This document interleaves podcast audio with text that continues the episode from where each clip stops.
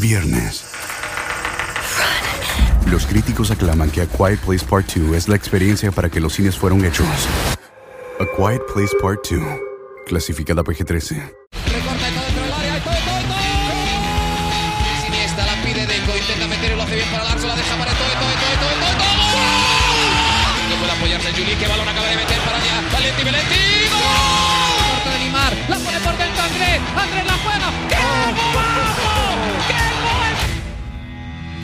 Un regate. Mira el segundo disparo. El rechace tiene que llegar. ¡Gol!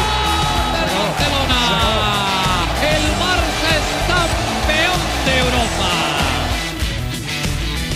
Hola amigos de ADN Barça, bienvenidos al episodio número 5. Volvimos todavía en tiempos de coronavirus, algunos en cuarentena, otros camino a ella, pero todavía estamos aquí y volvemos a hablar con ustedes y bueno, gracias a Dios podemos volver a comunicarnos y, por lo menos dejarles este material para que en sus momentos de ocio, que ahora probablemente sean un poco más, puedan escucharlo un rato ameno de, de dos personas que les gusta tanto el fútbol y el deporte. Mariana, ¿cómo estás? ¿Cómo está la situación en Barcelona? Eh, sé que desde el viernes pasado, que fue la última vez que grabamos, eh, no ves el sol, no ves la calle, no ves nada fuera de tu apartamento. Cuéntame cómo estás viviendo esta cuarentena allá en Barcelona.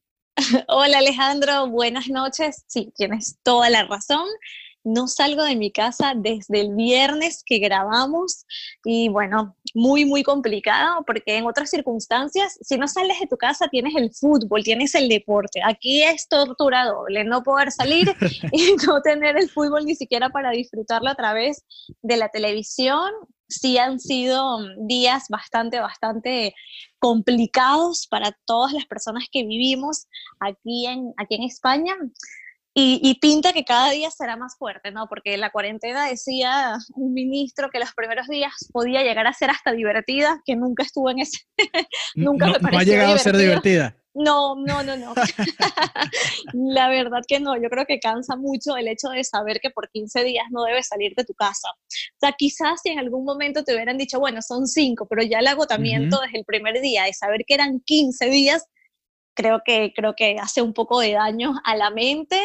Eh, y luego a estas alturas dicen, bueno, puede ser un poco más de 15 días. Eso te iba la, a decir, la situación no está mermando. Sí, uh -huh. probablemente sí. te toque un par de semanas más que eso. Pero bueno, eso, eso sí. va a ir cambiando poco a poco. El hecho es que, ¿qué has hecho? Hablamos de las series, hablamos de las películas, por ahí vi que, que recomendaste también unos libros. Y, sí. Y bueno, ¿qué hiciste este fin de semana? Me dijiste Netflix todo el fin de semana, pero ¿qué vieron? A ver. Bueno, estuve viendo no contenido futbolístico. me dediqué a ver toda una serie que a mí me encanta porque a mí también me gusta mucho todo el tema de la filosofía, es en catalán. Así Merlí. que si te, exactamente, si te interesa venir a Barcelona y tener alguna noción de catalán, te digo que veas Merlí porque, bueno, para mí es una de mis series favoritas. Además, me voy aprendiendo un poco el idioma, que, bueno, es un idioma que que hay que agarrarle el gusto porque tiene, uh -huh. si bien muchas cosas parecidas al, al castellano, sí. también tiene muchas cosas que, que se parecen quizás al, al francés, entonces em, me, me, pasé todo el fin de semana viendo Merlí. Sabes que yo vi aquí en Netflix, acá en Estados Unidos, está la temporada 1, sí. pero no está la 2. Entonces la 2, ah, imagínate. he tenido que buscarla por ahí en internet y he visto uno que otro capítulo, pero todavía no he podido verla tranquilamente como vi la temporada 1, que me gustó muchísimo, muy interesante. A mí también me gusta mucho la filosofía y, y me reía muchísimo con las cosas que hacía Merlí. Y, sí, bueno, un genio. Estoy esperando que Netflix compre la temporada 2 o no, o no sé cómo es el, el arreglo que tiene con, con, los productores de Merlí, pero bueno, buena recomendación, Mariana, me gusta, me gusta. Qué bueno. Qué bueno, me alegra. Me. Mira, una pregunta. Yo vi, vi, dime, vi, dime. vi, videos de Italia y vi un, hasta un DJ que puso su equi sus equipos en la ventana y todo esto. En, en sí. España, no, no, en Barcelona no ha pasado nada similar. Bueno, sí, eh, no, no, tan, no tan así por donde yo vivo, porque es una zona muy residencial, uh -huh. pero hacia el gótico, esas zonas que tienen un carácter quizás un poco más turístico, sí, hay, sí están como, tengo una amiga que vive al frente de un hotel y hacen hasta mapping encima de los edificios, lo wow. de las imágenes y las luces, y también eh, un poco de música, hay gente que pone reggaetón, no tan cultural como en Italia, pero... bueno, pero en, sí. en, Italia era tecno, tampoco era muy... Ah, bueno, tecno, pero también vi unos videos ahí como muy emocionantes cantando el himno y cantando canciones en italiano. Correcto. Aquí sí. lo que hacemos a las 8 que yo a las 8 de la tarde me paro mi ventana y aplaudo, es aplaudir a todas las personas del sistema sanitario que están haciendo una labor extraordinaria, que están dedicados como nadie a, atender en, esta, en esta crisis, en esta pandemia tan dura que le ha tocado vivir al mundo, pero puntualmente España también. Entonces, a las 8 todo se paraliza, más de lo que está, para aplaudir a los sanitarios a través de la ventana y de verdad que es un momento muy lindo porque además de hacerles saber nuestro agradecimiento a todos los profesionales de la salud, es un momento donde te sientes que estás siendo parte de algo y de que en medio de toda la, soledad que puedas sentir eh, estando encerrado, sientes que eres parte de una sociedad. Entonces esos minutos de aplauso se han vuelto bastante terapéuticos para mí. Yo a las 8 ya estoy aplaudiendo y aplaudo un montón, creo que soy la última ya de dejar de aplaudir, yo creo que ya la gente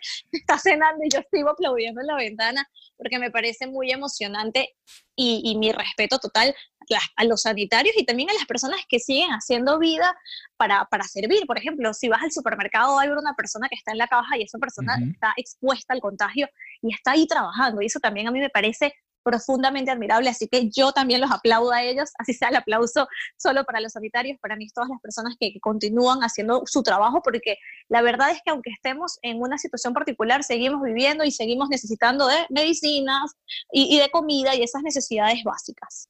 Así es, me, me, interesa todo eso que estás diciendo, porque además vi imágenes y, me preocupé porque digo, no puede ser que los, los vagones del tren, del metro, del, no sé cómo se le dirá ya, el subterráneo, este, metro, metro.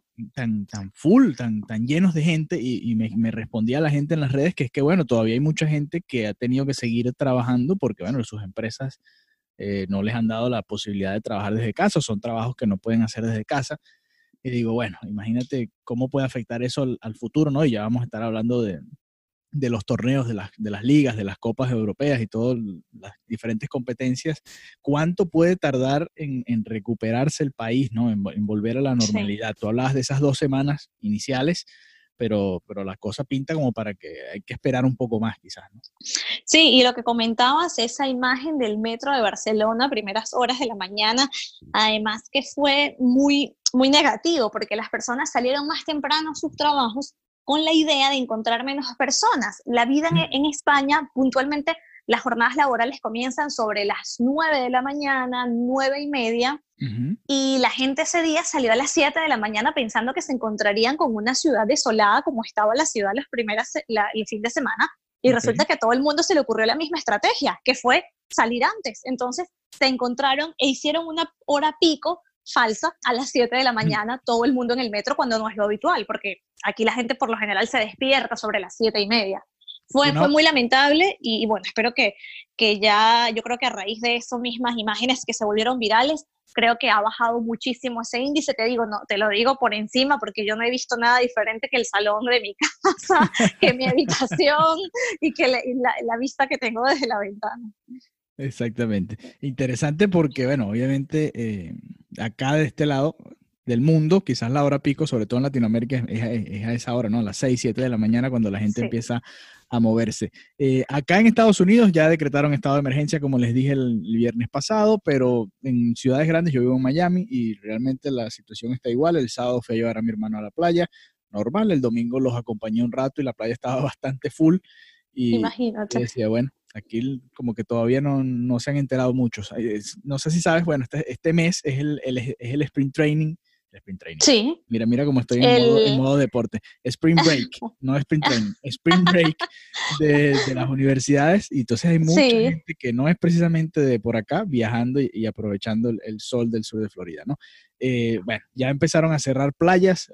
Esta tarde también decretaron el cierre de restaurantes y bares, pero todavía va muy lento la cosa y como te comentaba fuera de, de micrófonos, el, como es todavía una recomendación, la gente no se ha terminado de tomar en serio de este lado del planeta, en el área donde yo vivo, del todo esta precaución. O sea, se están tomando las precauciones, pero no, no se están quedando en sus casas, digamos, que sería lo, ideal, aunque bueno, todo el mundo tiene que salir a trabajar. Eh, pero bueno, eso es parte de la vida. Poco a poco van a ir endureciendo de este lado, estoy seguro, las medidas para tratar de evitar el contagio. Es un país también muy grande con mucha mucha gente, obviamente, y, van a aumentar los casos de manera rápida, así como subían allá en China. Y bueno, no me extraña que en, un par de semanas o en el próximo episodio ya te esté hablando de miles de casos. Y, bueno, lo digo así. Y desde la, cuarentena. y desde la cuarentena, probablemente ya podemos hablar los dos de cómo desde la cuarentena. Para, vivir esta vida así, eh, puro viendo Netflix. Yo vi This is Football, vi un par de capítulos. Eh, ok. Todavía no he llegado al del Barcelona, que me interesa mucho, pero viene por ahí. Muy eh, bien. Nada más vi uno del, del Liverpool, que está interesante, con gente de Uganda y, realmente te mueve las entrañas y, te hace pensar en, el fútbol como algo mucho más que simplemente un deporte. Pero bueno, se los dejo por ahí. Sin duda lo es. Vayan a, revisarlo. Mariana, tenemos que hablar de fútbol. Hay noticias. Tenemos noticias, sí, tenemos noticias, A pesar del, paro por el coronavirus, ya la UEFA se reunió, ya definió. Se reunió telemáticamente. Claro, Exactamente. Hicieron una reunión este martes y se acordó que la Eurocopa que se tenía que disputar el 12 de junio al 12 de julio se va a disputar el verano de 2021. Se mantienen estas mismas, eh, sí, se mantienen estas mismas fechas, pero para el próximo año. Y lo positivo, por de alguna manera, es que esto deja que, las, que los países puedan realizar sus competiciones domésticas, o sea, da ese espacio para que se puedan realizar, que era lo que hablábamos en el episodio pasado, que yo te decía, yo quiero y espero que la liga pueda terminar. Si tú me decías, no, pero ¿y entonces qué va a pasar con, con la Eurocopa? Yo decía, es que ya no veo posible con todo lo que está sucediendo una organización de, ese tipo, ¿no? Con esa logística tan particular que además iba a tener este año, hacerlo en varios países. Entonces se hizo oficial, tenemos tanto Eurocopa y Copa América para el próximo año, para el 2021. Así es. Y, me gusta este debate porque ahora el año que viene, que iba a ser el, Mundial de Clubes en su nueva edición, nuevo formato, con muchos más equipos, mucho más interesante que simplemente la semifinal y final que jugaban el equipo europeo y el sudamericano, va a tener que postergarse también. Probablemente lo hagan en 2023, porque en 2022 obviamente está el Mundial de Qatar. Y, bueno, esta, esta pandemia, perdón, ha hecho que cambien todo, todos los cronogramas, ¿no? Igual todavía las fechas, por ejemplo, la, UEFA colocó el 27 de junio como la, fecha tentativa para la final de la Champions League. Exactamente. Sí, bueno, si se puede reanudar, digamos, en, un mes, me imagino, porque además con, esta pausa los equipos van a tener que hacer también una mini pretemporada también para poder volver a, a entrar en, ritmo y eso es algo que quizás la gente no se da cuenta, que la gente quiere deporte ya, ya y, apenas se acabe o se domine la pandemia, bueno, queremos ver un partido, no, pero los futbolistas tienen que entrar otra vez en ese ritmo competitivo que no vas a tener entrenando en tu casa, corriendo, como vimos a, a GC, por ejemplo, en casa, O, o, Ter Stegen, o cualquiera de los deportistas que hemos, visto, que hemos visto entrenando en su casa, tienes que volver a, a ese ritmo competitivo y eso va a tomar tiempo. Así que paciencia para la gente que, que quiere el deporte de regreso. Primero hay que superar la pandemia, después que se pongan en forma los futbolistas otra vez, un par de semanas por lo menos, y, luego poder afrontar el resto de la campaña. Y aquí viene algo interesante, porque quedaban 11 jornadas de liga. 11 jornadas de ligas que se habló que podían jugarse domingo y miércoles en caso de que se suspendiera la Champions. Ya, ya vemos, y la Europa League, que la Europa League también estaba pendiente. Eh, ya vemos que no fue el caso, que se van a jugar ambas competiciones.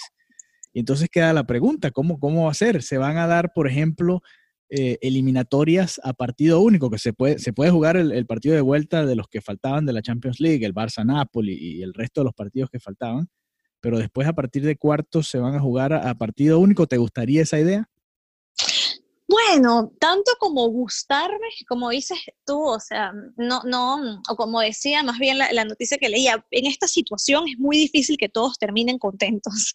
Así que siempre va, a haber alguien que, no esté, o no, no va a ser lo, ideal, pero me parece que sí pudiera ser una, una solución. Si nos vamos puntualmente a, a lo que sucedió hoy, Luis Rubiales, que es el presidente de la Real Federación Española de Fútbol, hizo una comparecencia en streaming y dejó claro que, eh, que, se va a jugar, ¿no? Dice, si el 30 de junio todavía quedan partidos por disputar, por disputar, vamos a luchar porque haya una justicia e igualdad. Y dijo algo, los campeonatos se ganan en el campo y terminar con la clasificación tal cual está ahora es una injusticia, porque impedirían a los que están cerca de, luchar por ese objetivo de lograrlo y por supuesto también los que están, los que están en, situaciones complicadas, como por ejemplo el español, el otro equipo también de aquí de Cataluña, que está luchando a toda costa por la permanencia. Entonces, eh, lo que dicen, eh, se va a jugar, si, hay, si se jugará antes o se jugará después, pero esta liga se, se va a terminar. Y, ojalá, ojalá se pueda terminar. Ese, ese es mi, mi, deseo. Obviamente lo que dices de cómo se va a terminar o cómo se van a acordar esto, también creo que es muy pronto saberlo, porque como bien lo comentábamos al comienzo, no sabemos cuándo va a volver lo que conocemos como normalidad. Mm. No tenemos ni idea si va a ser de aquí a un mes. No, esta temporada creo que ya no lo va a ser. Quizás la, la que viene. La que exacto. y también...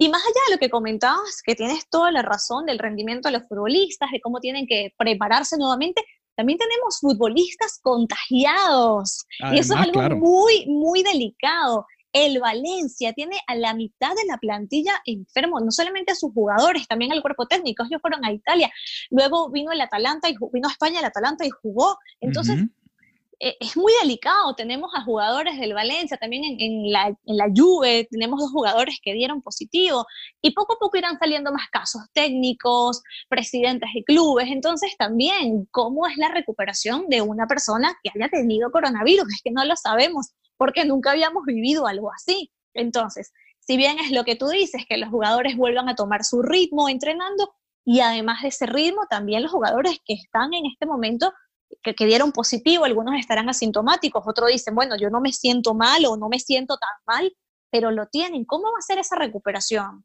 ¿Cuánto tiempo se puede pensar que ellos pueden volver a entrenar? Porque luego leí que las personas podían seguir transmitiendo el virus 15 días después de que se han curado. Entonces da para mucho, da para mucho. Por eso te digo, todavía es muy pronto y de hecho yo todavía no hubiera, no me hubiera atrevido a dar una fecha de final de Champions ni de Europa League porque en este momento no tenemos ni idea del panorama al que nos estamos enfrentando. Yo pensaría prudente decir, ok, las competiciones eh, domésticas se jugarán y cuando veamos que esta epidemia está de alguna manera contenida, pondremos una fecha sobre la mesa. A mí todavía me parece muy pronto pensar que la final se pueda jugar el 27 de junio la de Champions y el 24 la de Europa League. Queda mucho camino por delante para poner una fecha. Yo eso no lo hubiera hecho. Quizás es una medida para calmar un poco las ansias desmedidas de la gente, porque la gente quiere fútbol, porque la gente quiere tener alguna certeza en este panorama de incertidumbre. Sin embargo, es muy pronto, todavía se espera que haya un repunte, inclusive aquí en España, un repunte del contagio. Simplemente ayer sumaron más de mil contagiados para que te hagas una idea de las magnitudes de la que estamos hablando.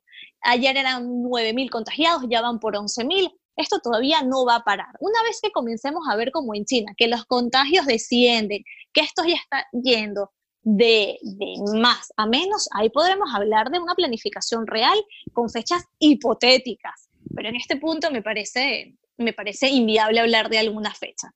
Sí, es, arriesgado porque esa fecha 27 de junio es eh, tres meses y diez días a partir de hoy. Eso indica, bueno, eh, y por eso te preguntaba lo de los partidos o las eliminatorias a partido único, porque si calculas con el calendario, realmente tampoco da mucho chance, ¿no? De hacer las dos eliminatorias.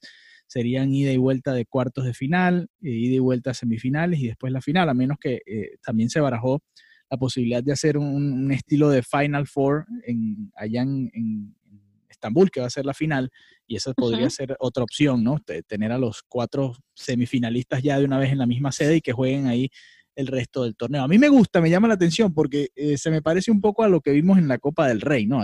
hablando de España, ¿no? Y, que la tiene cerca y que la viviste ahí en Barcelona, que le da incluso más oportunidades a los equipos pequeños. Sí, eh, sí, sí, Sobre todo viendo que clasificó el Atalanta, que clasificó el Leipzig, no que no la tuvieran en partido de ida y vuelta, porque ambos fueron totalmente superiores a sus rivales en, las respectivas llaves, pero te da, te da por lo menos ese toque. Y, ya que vamos a tener fútbol, eh, eh, por lo menos, eh, así sea una, eliminatoria de un partido, no, importa. Yo creo que la gente igual lo va a disfrutar y, va a darle algo interesante al fanático del fútbol. me quedo con eso, que ojalá podamos recuperar a tiempo para poder terminar la temporada. Yo no sé si ellos pusieron junio eh, para tratar de terminar la temporada europea antes de lo que en teoría son vacaciones, que es julio-agosto, para no interferir con el calendario de la temporada que viene, pero yo creo que al final van a terminar rodando eso un poco porque no veo que sea tan rápida la recuperación completa para no arriesgar de nuevo a, la, afición, a miles de fanáticos que van a ir a los estadios, que van a abordar las calles. Yo creo que es peligroso esa parte, ¿no? Pero entiendo también que, tuvieran la presión de decir, mira, va a haber fútbol, no va a haber fútbol. Eh, creo que se quitaron un peso en, mover la Eurocopa y eso les ayuda también a, tener ese espacio libre disponible, entre comillas, porque igual le tienen que dar sus vacaciones a, los jugadores antes de la temporada que viene, pero, pero me gusta, me gusta que, por lo menos se esté barajando la posibilidad. Y como te decía, a mí me parecía que la liga no debía definirse así, ni, ni el campeón de la primera vuelta, ni como estaba ahorita, sino que se tiene que terminar de alguna manera y que gane el, el menos peor, digamos. Ahora, viendo la óptica del Barcelona, eh, se puede recuperar, por ejemplo, Luis Suárez, se va a recuperar. Sí, Luis Suárez, Luis Suárez. Messi va a tener un, descanso y va a volver, va, a estar como nuevo, digamos, no como nuevo, pero bueno, va a estar un poco más descansado porque se veía en los últimos partidos que venía como arrastrando eh, ya en las últimas, la plantilla del Barcelona en general venía como complicada, incluso se habló del caso de, de Martín Braithwaite, eh, Dembélé no es que va a llegar a, recuperarse antes de, que se reanuden las ligas, pero eh, sí va a estar. Llega a la Eurocopa el próximo año. ah, no, claro, por supuesto, Dembélé debería. debería. debería, si es que no se vuelve a lesionar conociendo a Dembélé. Ya aquí, aquí los medios ya decían, esto le beneficia a Dembélé. Yo creo que es la única buena noticia que se ha publicado de Dembélé, que puede jugar ahora sí la Eurocopa. Bueno, ojalá, ojalá se pueda recuperar y que el año que viene pueda, pueda volver. Eh, e, es complicado para la situación de, de Dembélé, de, de Coutinho, incluso también volviendo el año que viene. Imagínate que regrese Coutinho, que esté Dembélé disponible, que quieran traer a Neymar, que esté Suárez, que esté Griezmann y que esté Messi, entonces, y Lautaro, y quieren, quieren traer a todo el mundo. Quieren todo. Bueno, de hecho, con, ah, el, Bayern, el Bayern decidió que no iba a comprarlo, que no iba a ser efectiva su cláusula de compra, así que esto también pone un poquito en 3 y 2 porque el, el Barcelona contaba de alguna manera con este dinero, con este ingreso de, de, de cash y parece que el Bayern de Múnich en efecto no está interesado. Exactamente, así parece que no, no es el caso y eso haría que Coutinho vuelva al Barcelona y que el Barcelona tenga que ver a quién se lo vende, a quién se lo presta o Exacto. Podría ser moneda de cambio incluso para el, para el PSG si se enfrascan nuevamente en la tercera edición de la novela Neymar, que, que por ahí... Que por supuesto que va a suceder, de hecho ya los titulares dicen Mbappé blindado, Neymar ya está, como ya tiene... Exactamente, entonces veremos nuevamente en este verano esta, esta, esta novela de Neymar, también Lautaro, se habla, se habla mucho porque como lo hablábamos hace varios episodios, es un fichaje que le agrada a, a Messi, entonces, bueno, están ahí en esas negociaciones, hay esos intereses sin embargo, tiene una cláusula de 111 millones de euros. No, no es el más económico Lautaro, que es un jugadorazo, ¿no? Y que, sí. bueno, si se pagaron más que eso por Grisman, creo que por Lautaro también lo podrían hacer si está el dinero, ¿no? Obviamente. Claro, claro, si está el dinero y si están, si, si dan estas cuentas, ¿no? Porque como bien lo dices, ya el Barcelona tiene, tiene, tiene el agua al cuello con, con los salarios, con, con, todo, con lo que es el fair play financiero. Tienen que tener mucho cuidado de cómo se mueven, así que no, no es la negociación como más sencilla, la de Lautaro. Pero bueno, es un muy buen jugador. O sea, de verdad que, tener a Lautaro en el Barcelona, a mí me gustaría, no sé a ti. Sí, claro, claro, por supuesto que sí. Y además creo que es el, que más se le parece a Suárez, ¿no? Dentro, buscándole ese sustituto a futuro, porque el año que viene pueden estar juntos y, bueno, va a ser difícil no ponerlos a los dos, ¿no? Aunque bueno, tendrías que poner los cuatro y, y volveríamos a los cuatro fantásticos de aquella época, ¿no? Cuando estaba Deco, Ronaldinho, Henry y creo, si mal no recuerdo, o Messi y Eto'o, no me acuerdo ya cuál era la combinación exactamente, pero eran los cuatro fantásticos jugando al mismo tiempo. Eh, Mariana, el lo mejor dicho, después del último episodio que grabamos, hicimos una encuesta en nuestra cuenta de Twitter, ADN Barcelona 2, preguntándole a la gente que qué le gustaría, qué tema le gustaría que tratásemos. Y ganó con el 44% de los votos qué es el ADN Barça. Y, vamos a ver ejemplos de eso y creo que ese va a ser nuestro próximo episodio. ¿Qué es el ADN Barça y de qué se trata? ¿Qué jugadores son un ejemplo de ese ADN Barça? ¿O, qué, cuáles son los valores del Barcelona, de la afición del Barcelona? ¿Por qué es diferente? ¿Por qué es más que un club? Supuestamente el Barça. De todo eso vamos a estar hablando en el próximo episodio, ya que bueno, fue lo que ganó, eh, lo que escogió la gente. Así que bueno, te dejo los micrófonos para que dejes otra vez un mensaje de despedida y por qué no una recomendación. Por ahí vi que pusiste en Twitter una serie de libros, ¿no? Algo parecido. Sí, sí, sí. Voy a, mm, bueno, voy a, voy a hacer un, un tweet para compartir a esa persona que amablemente hizo un PDF, un PDF de varios libros de fútbol que están increíbles. Yo, ese no está en, en, los, em, en los PDF que se publicaron. Sin embargo, a mí me gustaría eh, recomendar, más que todo, no, no, por color, no porque yo sea el Atlético de Madrid, pero me gusta mucho la, la filosofía que tiene Simeone y tiene una biografía llamada Creer.